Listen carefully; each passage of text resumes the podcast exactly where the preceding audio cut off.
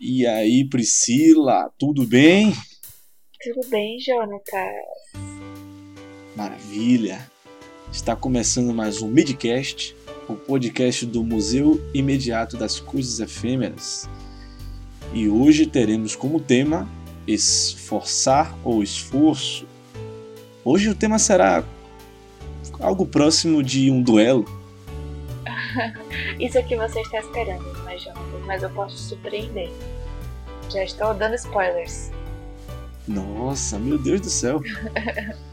Mas antes disso, iremos jogar um jogo chamado Enforcado, o jogo da forca, não é isso? Eu só conheço como jogo da forca. Enforcado, eu não conhecia não, novidade pra mim. Não, eu eu inferi. Ah, você Mas assim, inferiu. Porque acho que não faz parte do rol da cultura brasileira enforcado, Jonathan. Mas tudo bem, licença poética.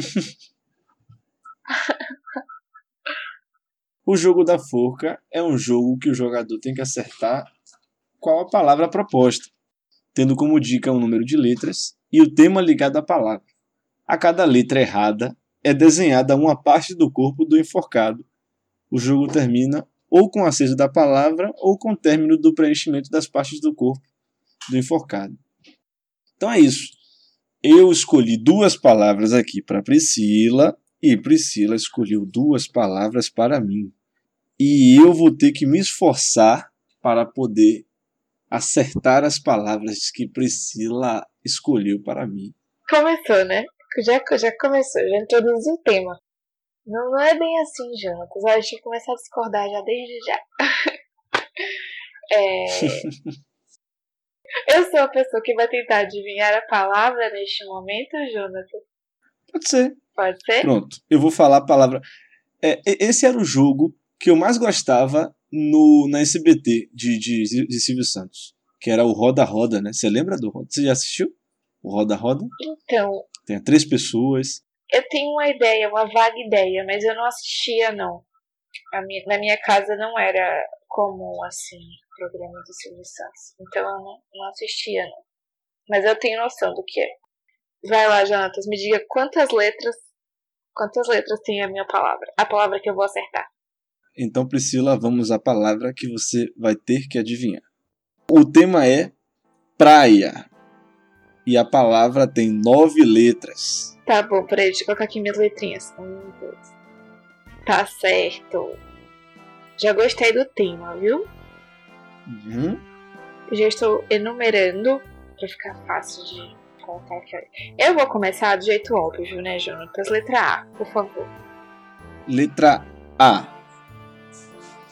Está na na sexta e na oitava. Tá bom. Sendo que na oitava tem um tio. Ah, na oitava tem um tio. Olha, isso já, me, já ajuda, hein? Isso significa que provavelmente a última letra é uma vogal O. Letra O.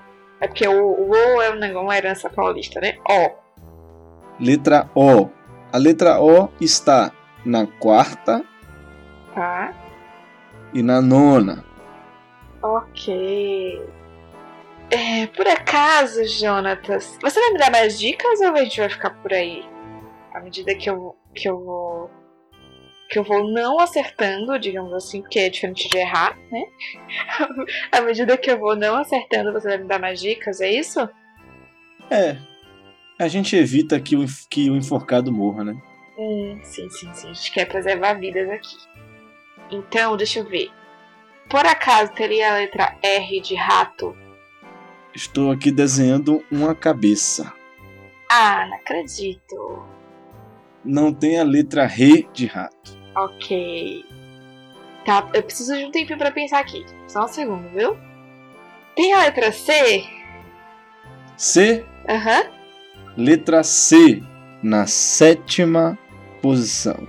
C cedilha, né? No caso? C cedilha. É. Só tem esse C, né? Só. Só tem esse C. Tem letra M de mãe? Estou desenhando um tronco Não tem letra M.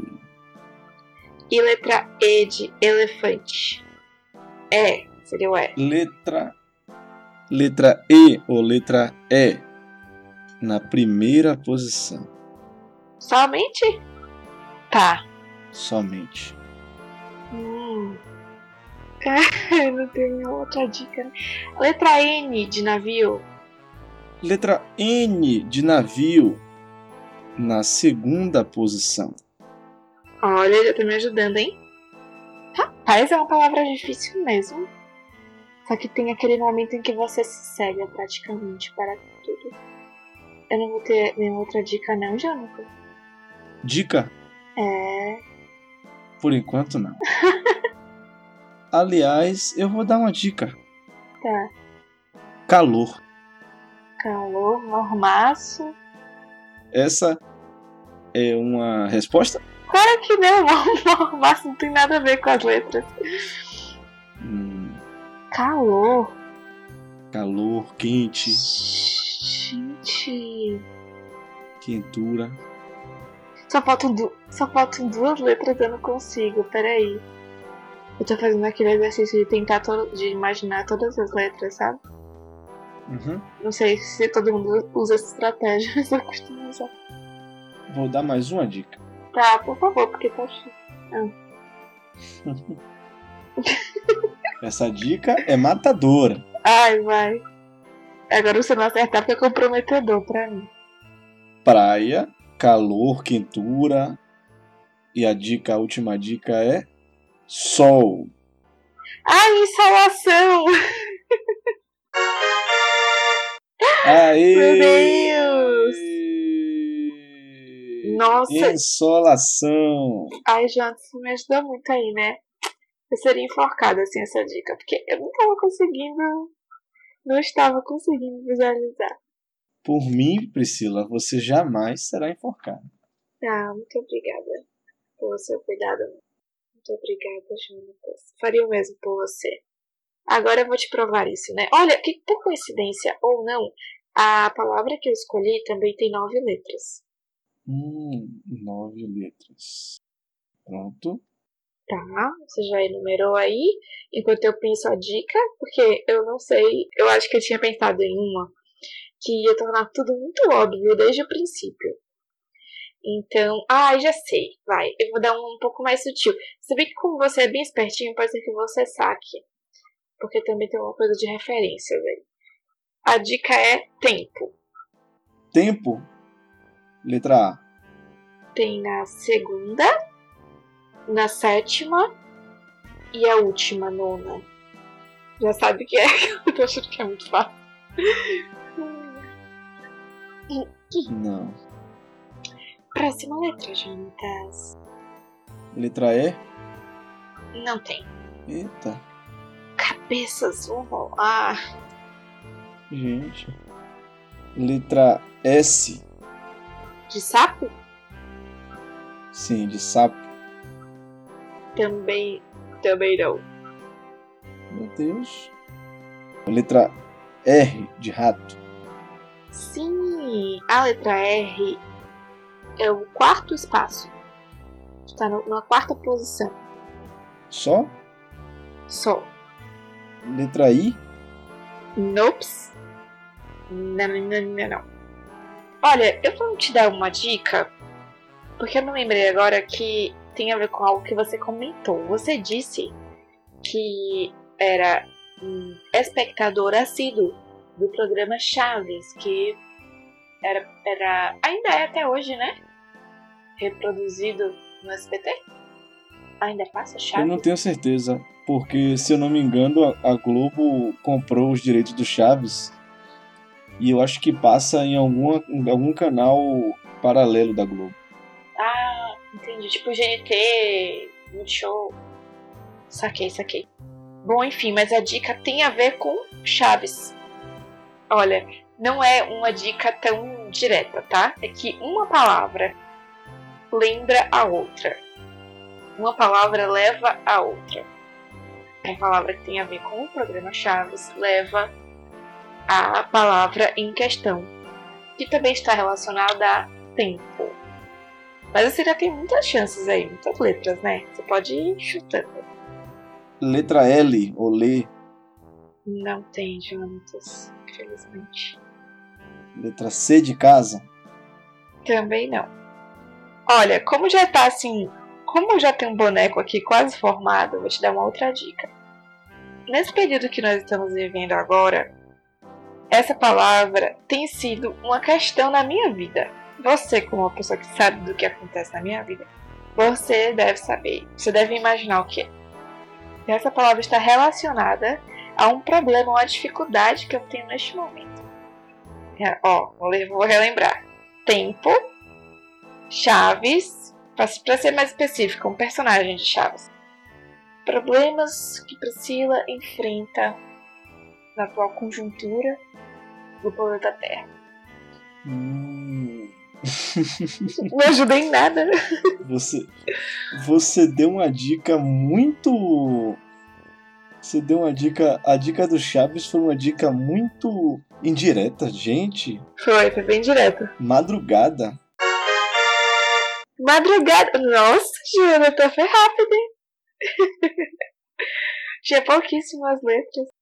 Mas você adivinhou porque eu falei do meu problema, que no caso, né? Agora vamos compartilhar para que todas as pessoas saibam, porque é muito. Apesar de não ser nem um pouco relevante, apesar de ser uma coisa que eu sei que muitas pessoas estão vivendo, assim como eu, que é dificuldades para dormir, passar madrugadas em claro. Então por isso que eu dei a minha dica. Foi por isso que você acertou? Ou foi por causa do seu madruga? eu me lembrei do tempo, aí você falou sobre o que você está vivendo, aí eu, eu passou assim, fez uma relação. Ah, aí você lembrou de ser madruga também, né? Bom, Jonas, faltou uma perna. Por uma perna você não foi enforcado. É. Mas tá, você foi ótimo aí no... Hoje. Madrugada. Eu me alonguei. Eu me alonguei, então consegui salvar uma perna. Agora é você que vai me falar uma palavra que eu espero que seja mais fácil que insolação. Você me disse, antes da gente começar a gravar, que tinha uma palavra fácil e uma difícil. Instalação era fácil ou difícil? Não sei. Depois dessa palavra você vai dizer. Ah, muito obrigada por me ajudar bastante. tá bom, pode falar. Quantas letras tem? Eu não sabia dizer qual tema era, mas você me deu o tema. É mesmo? Sete letras e o tema é madrugada. Tá bom. Não é insônia, não, né? Porque se for insônia. Merda! Você acertou! Nossa, meu Deus do céu! Oxi, João. De cara! É insônia mesmo, velho? É insônia? Não acredito. Eu vou te mandar a foto. Jonatas, aconteceu uma sincronicidade absurda das nossas palavras, você não vai acreditar. A minha, ó, veja bem, a outra palavra que eu tenho para te dizer agora está também relacionada à praia. Então, assim, a sua segunda palavra estava relacionada à minha primeira palavra, madrugada, insônia, e a minha segunda palavra, por sua vez, está relacionada à sua primeira palavra. Eita. E você só vai saber quando você acertar. Ela tem seis letras está relacionada à praia. Seis letras? Seis. Deixa eu escrever aqui. Sério que era insônia? Rapaz, ganhei mil pontos aí, hein? Mil pontos. Uhum. Vamos lá. Qual é o tema? Praia. Praia. Letra A. É, a quarta, somente a quarta letra. Letra O. A primeira e a última. Agora já era. Enquanto isso, eu vou cantar músicas temáticas para você no fundo, para te ajudar a pensar. Mentira, não vou fazer isso com seus ouvidos. Eita. Ai, tem uma música de Gil. A de Gil pode, eu sei que você ama Gil. O Brasil precisa saber do seu amor por Gilberto Gil. Eu amo Gilberto Gil. Letra S. S de sapo? Sim. Não, senhor. Letra R. Re. Também não. Letra E. É, sim, a terceira letra. Letra C de casa? Aê, Jonathan, a segunda letra. Oceano. Oceano. Que massa. Pois. Madrugada, insolação, insônia e oceano. Nossa. Se eu não soubesse, se eu não tivesse certeza, se eu estivesse vendo esse jogo de outra pessoa, de outras pessoas fazendo, eu diria que foi combinado esse negócio, marmelada. Mas eu sei que não foi, foi somente pensamos os mesmos temas juntos. Eu diria que isso é o substrato da quarentena. São desejos e sintomas. Sim, pode ser. É, é um desejo, realmente, meu desejo, constante, permanente, 24 horas por dia, na minha cabeça, praia, praia, praia, praia, praia, praia. Pra ser mais específica, oceano, mar, sal. Por consequência, tem insolação. Nossa, e eu sou uma pessoa que tem grande chance de ter insolação. É assim, dois tempos para eu ter uma insolação. Para poder lidar com as madrugadas, a insônia e poder chegar na praia, estarmos bem. Eu tô imaginando. Talvez, talvez tenhamos que nos esforçar. Eu tinha certeza. E esse é o tema da discussão. Por mais que você queira discordar de mim ou concordar tentando me surpreender, vamos para a discussão. Pois. Me aguarde, Jonatas, me aguarde.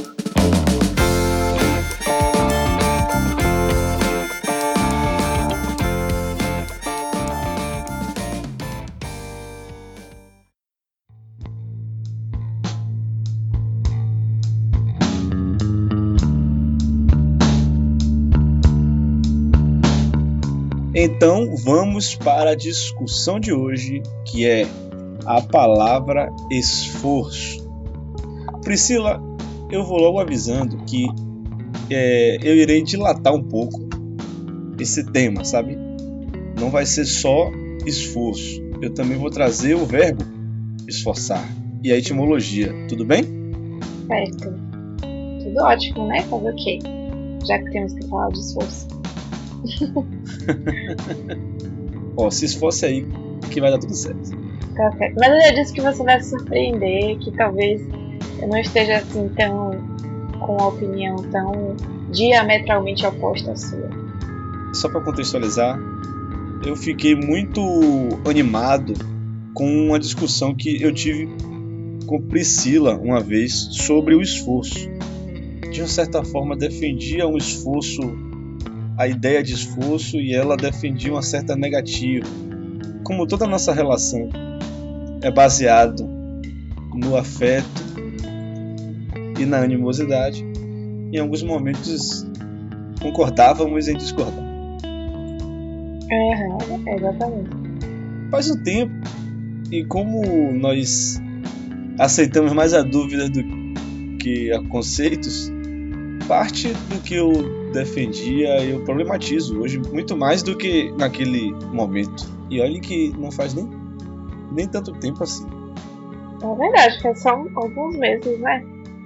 Seis meses, talvez. Primeiro, a palavra esforço. O significado da palavra esforço, segundo dicio.com.br, é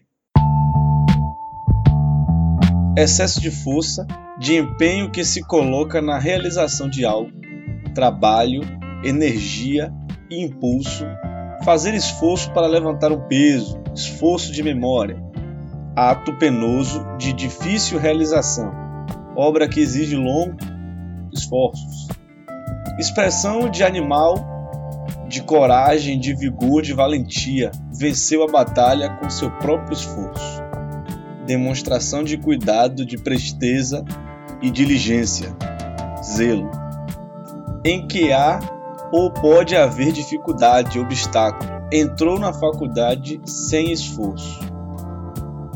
Ele coloca aqui como sinônimos de esforço: zelo, impulso, energia, força, empenho, coragem, valentia, presteza e trabalho. Não é um dicionário etimológico, mas no site origemdapalavra.com.br ele fala que a origem da palavra esforço vem do latim ex, ex fortiare, mostrar força, formada por ex, que é fora, mais fortes, que é forte. Hum. E os antônimos da palavra esforço são serol, tef-tef, trepidez, tremor, cagaço, temor, susto, receio, pavor, pânico, indiferença, apatia, preguiça, tédio, sossego, inércia, negligência. Hum, interessante. Dessa vez a gente traçou um espectro grande, né?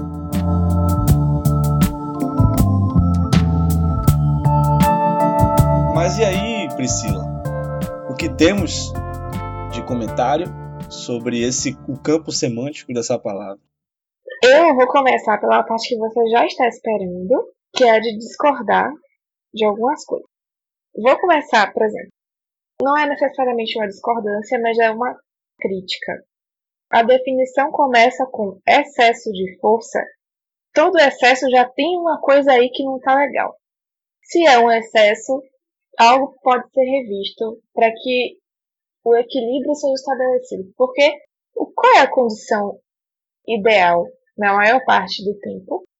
Equilíbrio ou equidade. Poderíamos trabalhar aí com a noção de homeostase, se fosse levar para uma condição física, né? Que não acontece se o significado da palavra já começa com excesso. Aí a outra crítica é que assim, eu tenho bastante dificuldade de lidar com tantos sinônimos que significam coisas absolutamente diferentes. Para mim, zelo não tem nada a ver com esforço. Nada a ver. Eu não tô entendendo de onde foi que tiraram que zelo é sinônimo de esforço. Impulso também não tem nada a ver com esforço. Energia também não. Teria que ter outra palavra aí agregada. Então, empenho exagerado de energia. Força tem alguma coisa. Empenho também tem completo. Coragem. Coragem não tem nada a ver com esforço, gente. Nem valentia, nem presteza. Trabalho pode ter um pouco. Trabalho eu posso concordar. Então, assim, discordo de todos os sinônimos. Bom, Priscila, assim, eu só queria comentar um ponto. Eu acredito que os sinônimos ele traça o esforço como sinônimo de zelo, empenho, coragem e valentia e presteza como algo social, entende? Tipo, por exemplo, você se esforça no campo do trabalho. Eu acho que esses sinônimos se dão pelo uso social, não pelo que a palavra traz como carga semântica, talvez. É uma hipótese que eu trago. Vai, vai ser muito difícil para mim não usar esse trocadilho o tempo todo nessa conversa, mas você realmente está se esforçando para defender a definição do dicionário. Então, eu não sei, Jonas, se eu vou poder levar em consideração o seu argumento. Eu só levantei uma face do porquê isso está registrado. Dessa vez eu nem estou defendendo. Eu sei, Jonas, eu só estou sendo intencionalmente implicante. mas eu entendi que você não está defendendo. Mas tudo bem, vai. Mas você, você entendeu o meu comentário sobre o excesso, a parte do excesso? Concordo. Eu já acho bem problemático começar a primeira frase do, do Dicio.com. Tudo bem que assim, este dicionário, que é informal, né? Mas ele não tem a mesma credibilidade de um Aurélio da vida, né? Então eu não sei se corresponde à definição de outros dicionários. Eu tendo a concordar com a problemática da palavra excesso. Hum. Excesso realmente é o que tira do equilíbrio. Está distante da ideia de equilíbrio. E equilíbrio se apresenta como uma das melhores organicidades possível para o estado da natureza. Né? Sim, é um pouco difícil pensar em algo que não tenha o equilíbrio como momento ou ponto ou situação ideal sobre o que quer que seja, né? A gente sempre pensa no equilíbrio ou em termos sociais na equidade como o mais desejável. Então, o excesso aí ficou ficou assim suspeito, né? Eu tô brincando, falando sobre a crítica e tal, mas o meu olhar é justamente esse, de que se tem alguma coisa que já te encaminha desde o princípio para uma noção de desequilíbrio, de excesso, ou enfim, né, de qualquer noção nesse sentido, me parece que é importante olhar com uma certa desconfiança.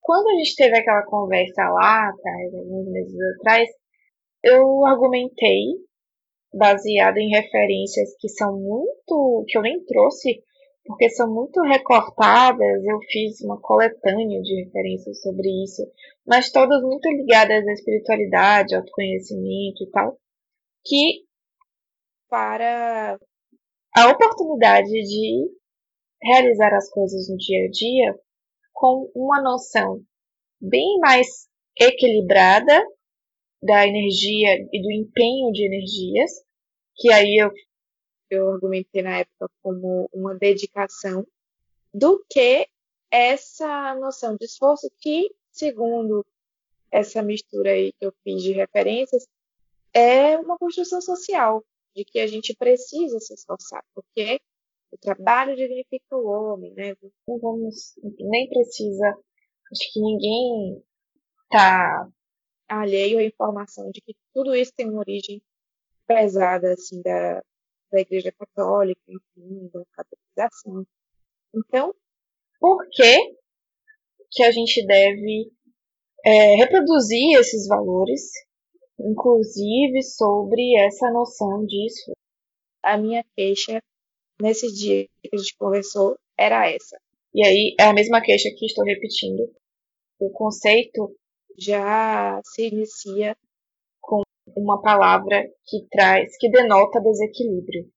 Bom, Pri, eu acho que essa crítica à herança católica da da crítica à aceitação de algumas coisas, de uma busca extranatural, ou seja, às vezes impossível, de você realizar certas coisas impulsionada por essa palavra esforço. Né? Você tem que se esforçar para ser digno, tem que se esforçar para ser fiel.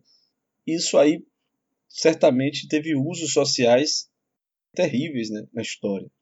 Mas eu tendo a, a me posicionar contra um posicionamento que não busque um certo equilíbrio dos ânimos, né, das condições. E eu acho que essa herança judaico-cristã do esforço como algo que cerceia os nossos desejos, os nossos anseios, os nossos sentimentos, certamente parte do discurso partia da ideia de que era possível, basta você fazer um esforço. E isso também pode ser bastante problemático. Porém, eu tenho outro aspecto da palavra esforço. Digamos assim, na física existe o conceito de inércia. Né? O conceito físico da inércia é a resistência que o material oferece à aceleração. Né? E para ela se manter a aceleração, tem que ser colocada sobre essa matéria uma força. Essa força fará com que essa matéria saia da inércia e passe para uma condição de aceleração. Entende? Sim. Então, para além um outro lado de se enxergar o esforço, é possível ver partindo desse ponto de uma energia que faz com que as coisas andem ou se realizem, sabe? Por exemplo, quando você está no carro e você dá partida, a marcha mais forte é a primeira, porque tem que tirar o carro da inércia. E as outras marchas só vão dando uma manutenção da aceleração. Mas a marcha que faz com que você suba a ladeira, com que você é, passe por quebra-molas, é a marcha de força. Eu acho que talvez tenha mais a ver com a origem da palavra esforço, que é que é colocar força para fora, que é mostrar força, sabe? Talvez a minha perspectiva de força esteja mais ligada a uma ideia, a uma interpretação relativa do que uma condição necessariamente de controle dos ânimos, né? de controle das emoções, de controle dos desejos ou alguma coisa que seja ligada a cerceamento. Claro que uma coisa chega na outra, é bem possível. Minha defesa na época e hoje um pouco mais refletida e buscando levar em consideração, claro, a condição de equilíbrio das forças, é que tem coisas que não necessariamente fora de uma posição de esforço se coloca numa posição de equilíbrio, sabe? Às vezes ela só para, não necessariamente pode ser vista como uma posição de equilíbrio ou uma posição de equilíbrio no lugar onde ela deseja, pensando no movimento, ou então sendo mais objetivo, pensando em carreira, pensando em ganho, uma condição corporal, pensando objetivos pessoais. Então, assim, eu acredito nesses pontos. Agora, talvez, quando passe a fazer parte de um discurso político religioso, eu acho que ele pode ser bem problemático. Uhum. Então, eu não gostaria de, com a minha fala sobre a origem, por exemplo, uma das origens dessa ideia de esforço e até de um pouco de glamorização do esforço. Essa, por exemplo, essa frase que eu citei, de origem católica, é que o trabalho dignifica o homem, mas eu não gostaria de reduzir o sentido disso, nem de restringir ao papel religioso que é empregado aí nessa ideia, porque existem muitos outros fatores que levam a isso. Já que eu comentei a frase, essa frase é muito, eu considero muito absurda, porque, na minha opinião, o homem, ou a mulher, né, porque não estamos falando aí de gênero, qualquer indivíduo é digno antes do trabalho. Então, o trabalho dignificar o homem já é uma noção, na minha opinião, bastante absurda. Mas não é só isso, né? Existem outras, muitas outras questões muitos outros fatores que colaboram para o conceito de esforço que existe hoje, como se nada que não passe por um sacrifício ou por um processo doloroso fosse valer a pena. Isso é que eu acho bastante problemático. Só que existe uma outra uma outra face dessa, essa noção de esforço que eu também acho muito problemática, que é a ideia que muitas vezes é vendida de que basta se esforçar para conseguir, e que se o sujeito não conseguiu foi porque não se esforçou o suficiente. E isso não é verdade. Principalmente vivendo num país como o nosso.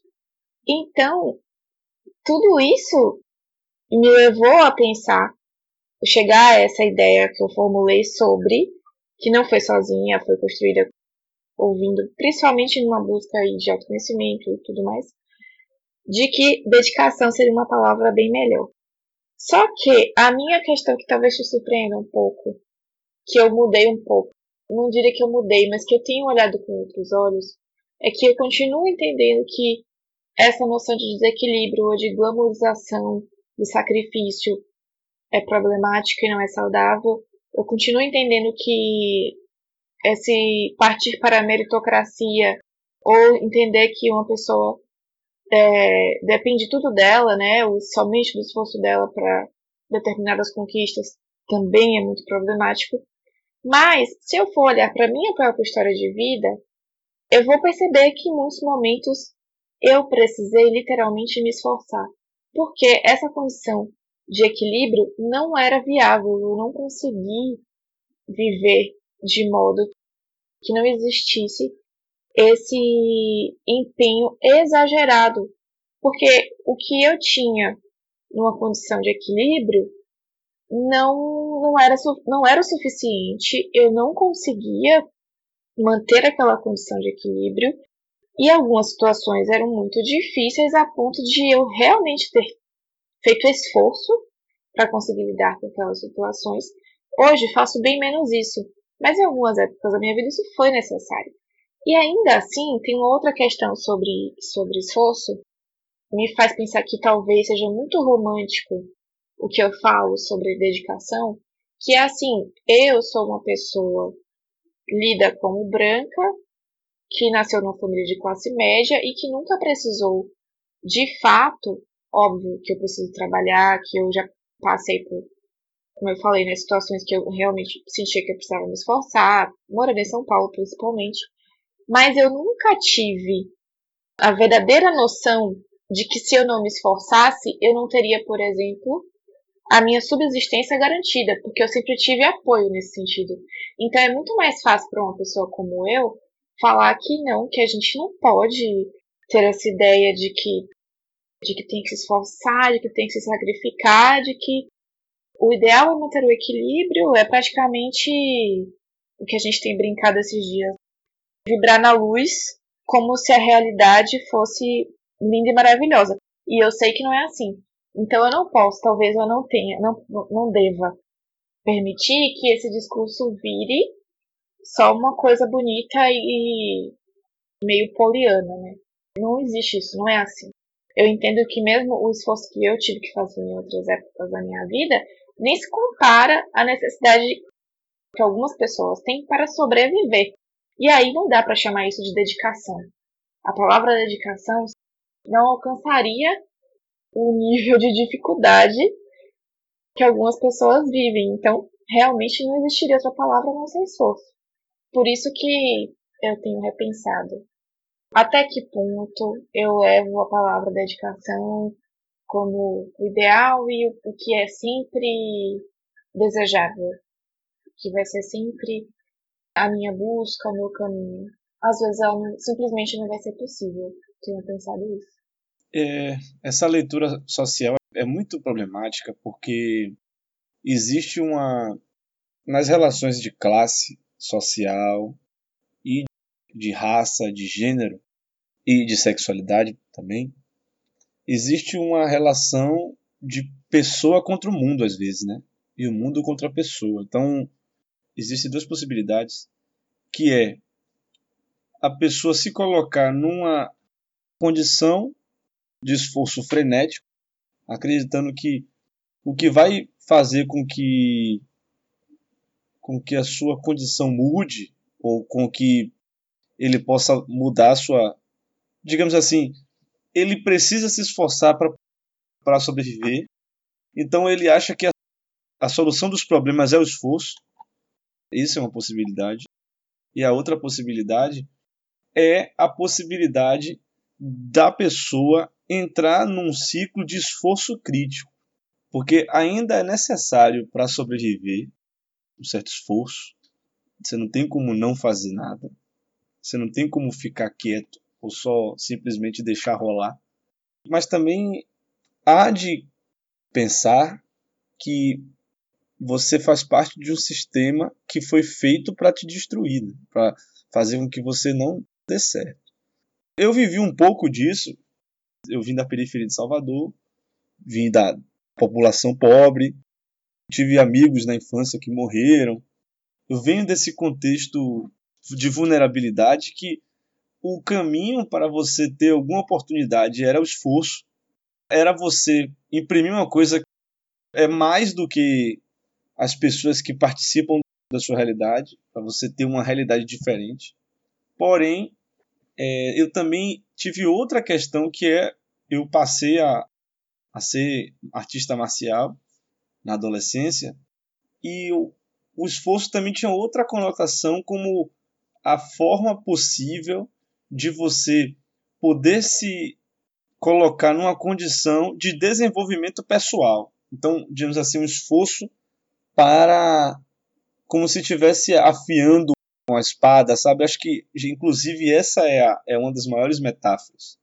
Você afiar uma espada, quando você afia uma espada, você está, na verdade, cortando, tipo, imprimindo uma força específica que você vai afinar mais a lâmina dela e ela vai poder entrar com mais facilidade nos intervalos da superfície que a lâmina vai passar.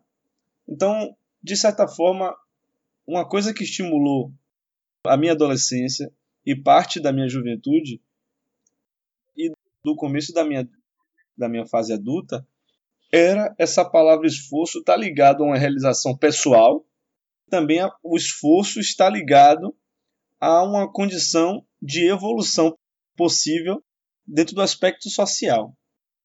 Mas eu reitero que a gente tem que ser crítico quanto ao sistema, assim. Não é humano as pessoas terem que se esforçar para poder conquistar as coisas o tempo todo. Isso é desleal, isso é enquanto outras pessoas inclusive à custa do esforço de muita gente, muitas outras têm luxos e regalias, né? Acho que a gente pode já comentei isso antes, mas posso reforçar. Acredito que talvez todas as vezes que a gente conversar eu reforce que não estamos querendo chegar a conclusões fechadas. Né? Eu diria que se fosse para fazer uma consideração, uma consideração produtiva, que construtiva, né, para a elaboração de uma ideia, porque muitas vezes a gente precisa, eu entendo, né, que às vezes é positivo criar uma ideia, pelo menos assim, não uma ideia rígida, nem inflexível, mas ter uma noção, alguma coisa destrinchada assim na mente para saber como agir, para ter um repertório que te ajude a tomar decisões. Então eu diria que eu consigo hoje olhar para o esforço entendendo que não é o ideal, que o ideal é você se dedicar sem que exista necessidade de exagero ou de sacrifício, mas no contexto que a gente vive, para algumas pessoas, infelizmente, o esforço é uma realidade constante, para outras são momentos pontuais. E, além disso, o que, o que eu diria que, que me parece muito certo, muito difícil de eu acreditar em qualquer argumento diferente dessa ideia que eu, que eu formulei, é que a gente não pode reduzir ao livre-arbítrio de se esforçar toda a responsabilidade por uma conquista ou uma derrota. Eu acho que isso realmente ah, precisamos tirar das nossas cabeças, porque pensando desse modo é uma frustração atrás da outra. Vide o desgoverno que a gente tem no Brasil, vide todas as circunstâncias desfavoráveis e não tem esforço esse que alcance. Pelo menos é o que eu acredito hoje. Claro que eu acredito que há uma discussão de esforço dentro da natureza humana, porque eu acho que parte de nossas dos impulsos que o ser humano tem como animal de seguir para um certo conforto, uhum. sabe? Eu acho que existe um lugar de discutir sobre o esforço, pensando esse lugar da problemática do conforto para um desenvolvimento pessoal ou para alguma coisa nesse sentido, sabe? Eu tendo a, a não acreditar que seja natural uma pessoa desenvolver uma tese de doutorado, por exemplo, ou escrever um livro. Tipo, existe um certo inquietamento nisso tudo. Entendo. Sim, vamos para as referências? Por favor, quer começar? Quero. Quero começar recitando uma música, recitando uma poesia. Levanta e anda de Emicida, com participação de Israel da Rima. Ah, é, adoro. Era um cômodo incômodo, sujo como o dragão de Komodo, úmido, eu, homem da casa, aos seis anos, mofo no canto, todo TV, engodo pronto pro lodo, tímido porra. Somos reis, mano.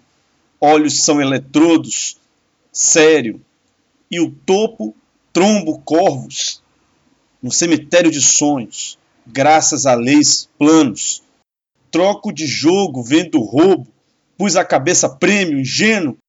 Colhi sorrisos e falei: vamos. É um novo tempo, momento, para novo a sabor do vento. Me movo pelo solo onde reinamos, pondo pontos finais na dor, como Doril ou na dor, somos a luz do Senhor. E pode crer, estamos construindo, Suponho não, creio, meto a mão. Meio à escuridão. Pronto, acertamos. Nosso sorriso sereno hoje é o veneno para quem trouxe tanto ódio para onde deitamos. Quem costuma vir de onde eu sou, às vezes não tem motivos para seguir. Então levanta e anda, levanta e anda, vai, levanta e anda. Mas eu sei que vai, que o sonho te traz pessoas que te faz prosseguir. Então levanta e anda, vai, levanta e anda, levanta e anda. Irmão, você não percebeu que você é o único representante do seu sonho na face da terra? Se isso não fizer você correr, meu chapa, eu não sei o que vai. Eu sei cansa. Quem morre ao fim do mês, nossa grana ou nossa esperança. Delírio é equilíbrio entre o nosso martírio e a nossa fé.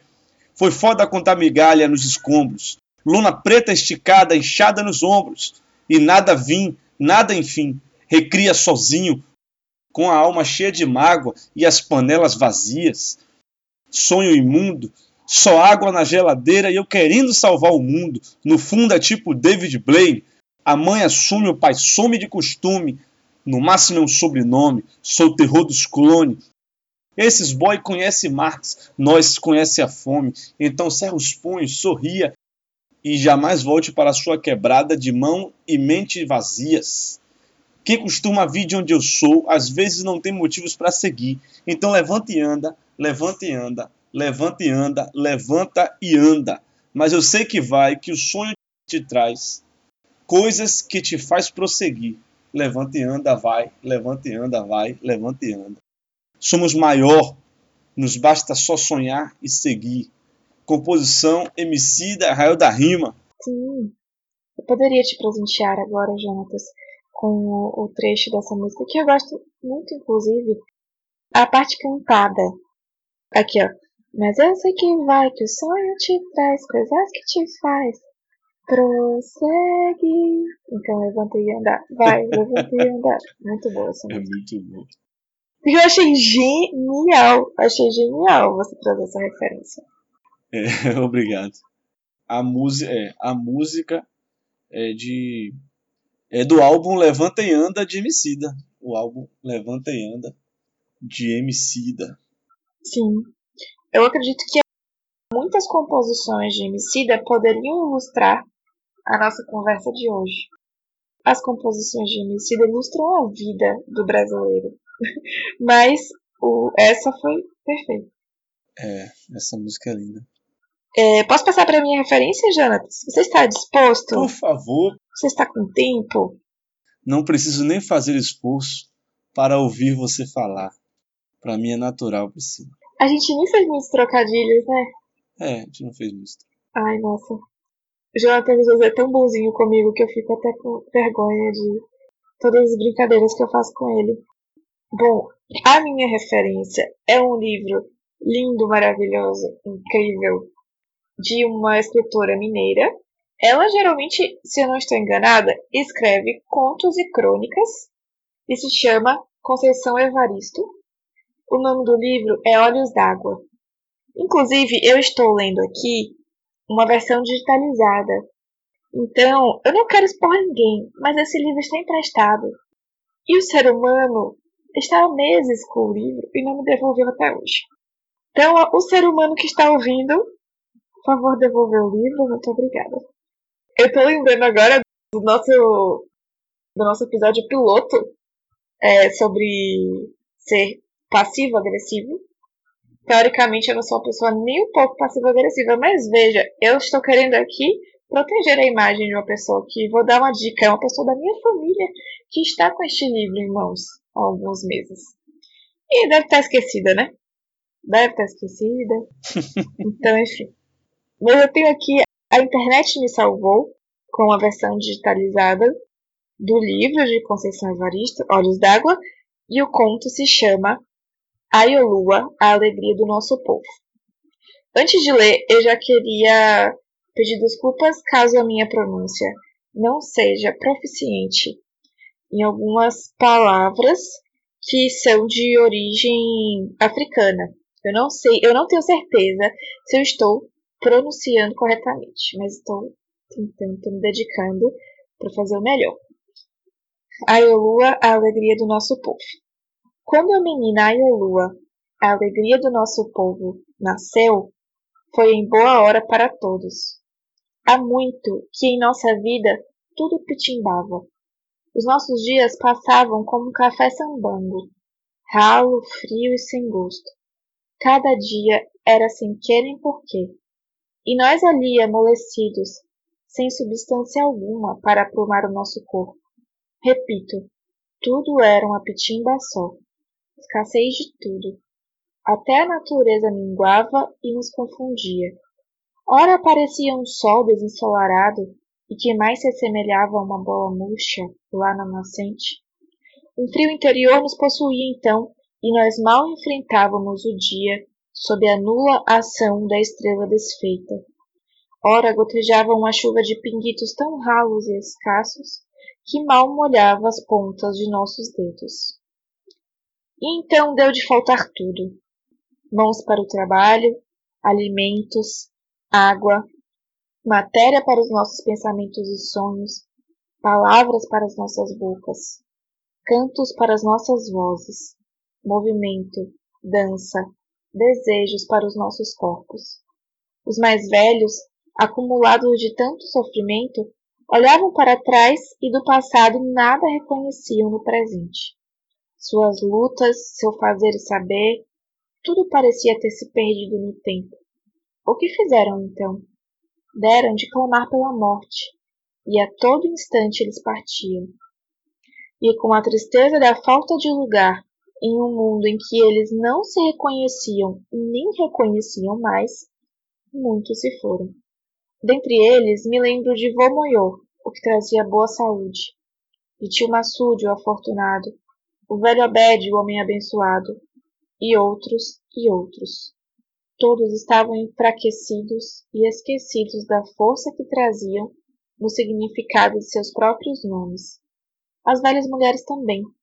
Elas, que sempre inventavam formas de enfrentar e vencer a dor, não acreditavam mais na eficácia delas próprias. Como os homens, deslembravam a potência que se achava resguardada a partir de suas eliminações, e pediam veementemente à vida que esquecesse delas e que as deixasse partir. Foi com esse estado de ânimo que muitas delas empreenderam a derradeira viagem.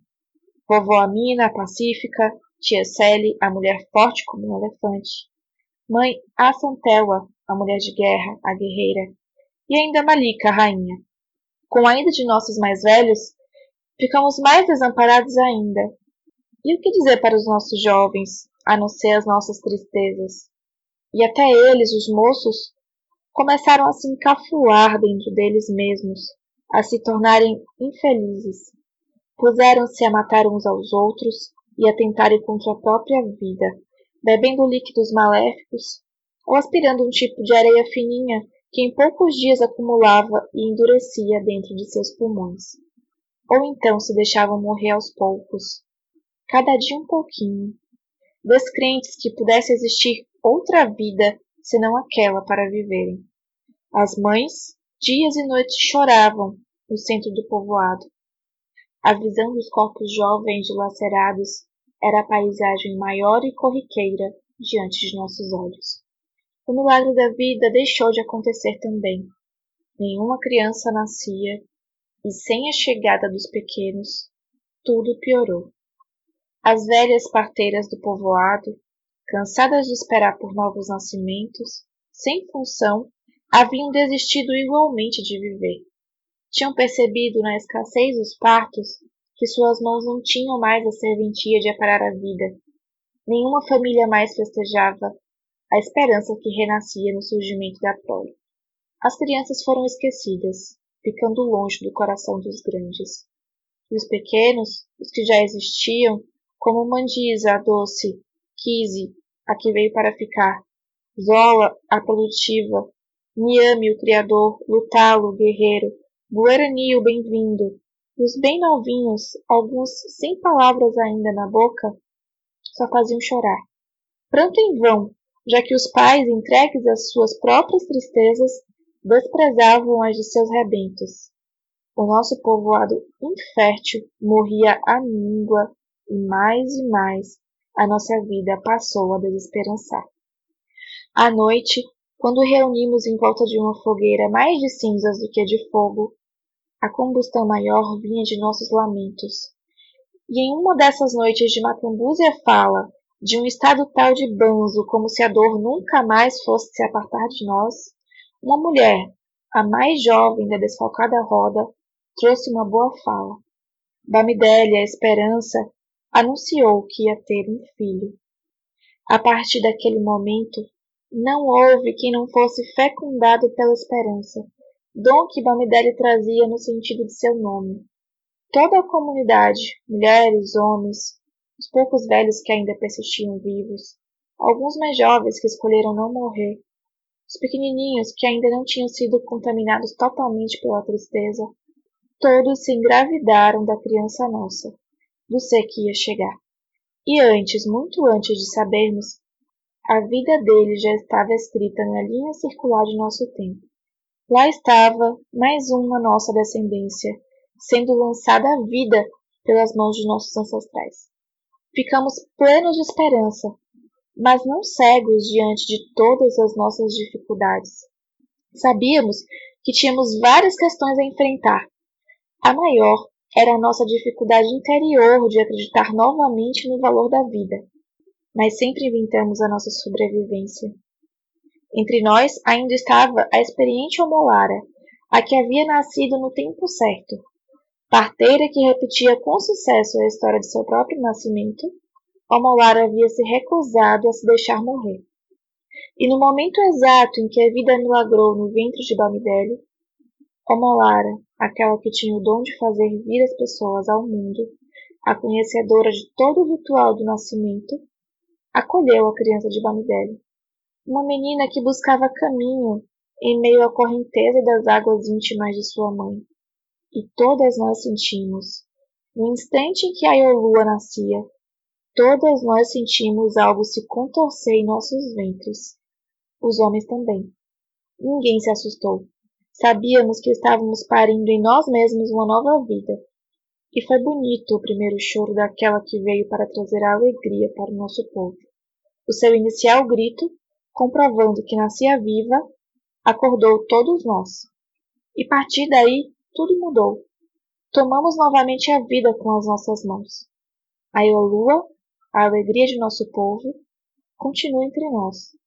Ela veio não com a promessa da salvação, mas também não veio para morrer na cruz.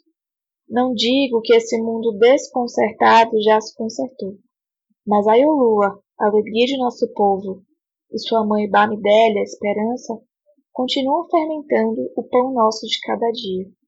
E quando a dor vem encostar-se a nós, enquanto um olho chora, o outro espia o tempo procurando a solução.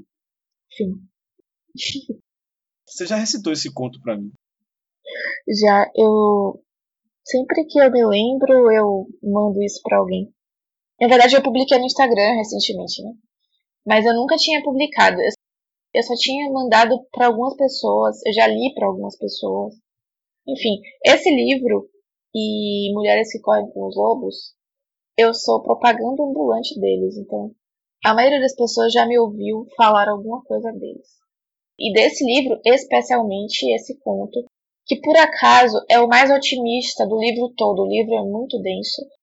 Conceição Evaristo, ela trata geralmente de assuntos bem delicados e bem duros mesmo da realidade de uma grande parcela da população brasileira. Então não são contos leves na maior parte do tempo, pelo menos não os que eu tive acesso até hoje. E esse é um pouco mais solar, né? Eu consigo ver alguma coisa solar nele, apesar de ser também muito difícil, uma história intensa, né? eu fiquei pensando nesse ponto, é, pensando que não existe a palavra esforço nele. Essa palavra não acontece durante o conto.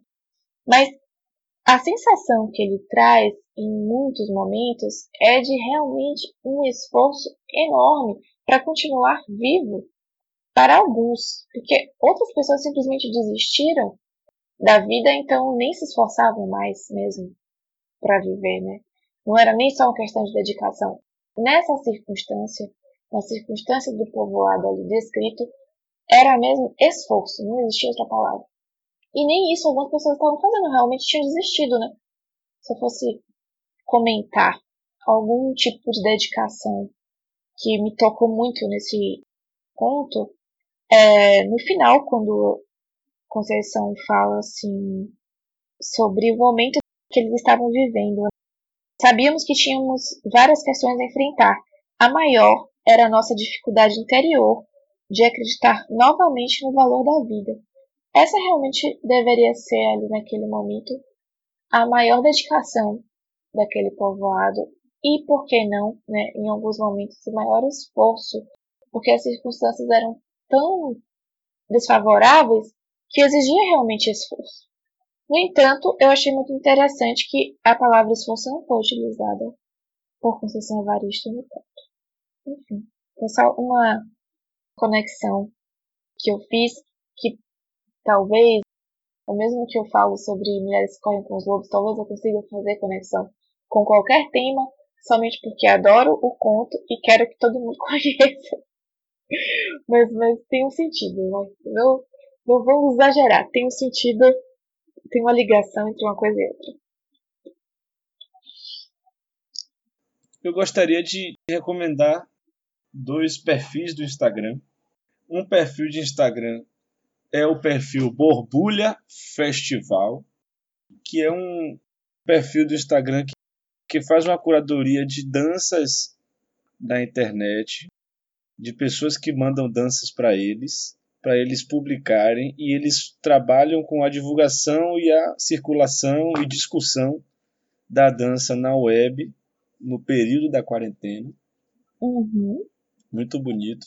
Eu tenho um solo lá de dança marcial, que eu danço com uma espada, tipo um sabre de luz, relacionando com as luzes que tem na minha varanda.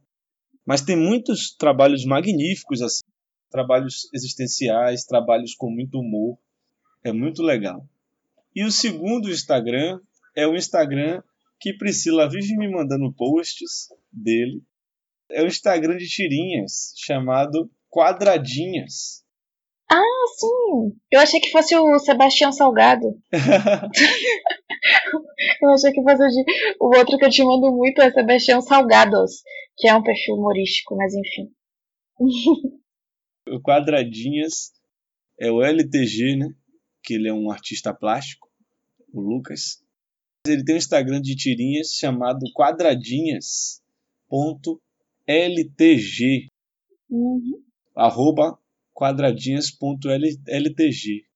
As tirinhas dele são sensacionais, são muito legais, são simples, mas que deixa você reticente em alguns momentos. Priscila me mandou uma da faca, que são oito quadrados com a faca para cima. O primeiro quadrado fala é útil, e aí os outros só tem a faca e o último com a faca para baixo, imortal. Gente, ele te deixa bastante reticente com vários quadrinhos bem simples. E quem apresentou foi essa pessoa maravilhosa que acabou de ler esse conto maravilhoso. Então eu estou re-recomendando. Em algum momento eu achei que você estava re-recomendando a minha amizade. Apesar de eu sempre encher o seu saco e você ser uma pessoa tão fofa comigo, tá vendo? Como o mundo é injusto. ah, eu, eu recomendo eu... essa amizade para todo mundo. Era brincadeira. Olha, eu tenho curtido muito, já gostava, já acompanhava e tenho acompanhado mais o perfil do Fabrício Carpinejar. O Fabrício Carpinejar é uma pessoa genial. Eu adoro ele. Adoro Carpinejar. Assim, os escritos dele são incríveis. Ele é uma pessoa assim que eu vejo bom senso, eu vejo humor, adoro. Posso, inclusive, cadê? Deixa eu escolher aqui um. Ele faz agora, ele tem feito no Instagram uns posts escrito assim com, caneta mesmo, né? A mão e tal. Com algum um trecho de algo que ele escreveu, algum pensamento mais rápido, assim, ó. Verdade não é peeling para ser esfregada na cara do outro. Sensibilidade é esperar o momento certo para falar. Gente, Cafina já é maravilhoso. Coisas escritas em guardanapos. Maravilhoso. E aí, o outro, que também é de literatura, a minha outra indicação, é um perfil chamado Suplemento Pernambucano. Sempre tem, eu acho que eles, não sei, eles leem o meu pensamento, porque as postagens deles, a maioria é de poemas que eu já conheço e adoro. Por exemplo, eles postaram um dia desses o meu poema favorito de Drummond. Inclusive, hoje tomei conhecimento de um poema de Drummond sobre a Bahia, que eu não conhecia. Você conhecia, Jonatas? Um poema de Drummond sobre a Bahia? Não. Pois é, também não. Então, eu posso ler o poema de Drummond? É rapidinho. Esse outro da Bahia que eu tomei conhecimento hoje. Uhum. Bom, vou citar aqui e vou ler então aqui. Um dia, faz muito tempo, achei que era imperativo fazer um poema sobre a Bahia. Mãe de nós todos, amante crespa de nós todos. Mas eu nunca tinha visto, sentido, pisado, dormido, amado a Bahia. Ela era, para mim, um desenho no Atlas, onde nomes brincavam de me chamar. Boninal, Gentil do Ouro, Kijing, Chique-Chique, Andorinha. Vem, me diziam os nomes ora doce. Vem, ora enérgicos ordenavam. Não fui. Deixei fugir a minha mocidade, deixei passar o espírito de viagem, sem o qual é vão percorrer as sete partidas do mundo. Ou, por outra, comecei a viajar por dentro, à minha maneira. Ainda carece fazer poema sobre a Bahia? Não. A Bahia ficou sendo para mim um poema natural, respirável, bebível, comível, sem necessidades de fonemas. Se chama O Poema da Bahia que não foi escrito. Carlos Drummond de Andrade. Caramba, velho. É maravilhoso! E eu não conheci esse poema. Irado demais, não conhecia também. Mas enfim, foram essas as indicações. Viajei na maionese né, nas indicações. Bom, foi maroto demais os nossos rolês. Com esforços e sem esforços.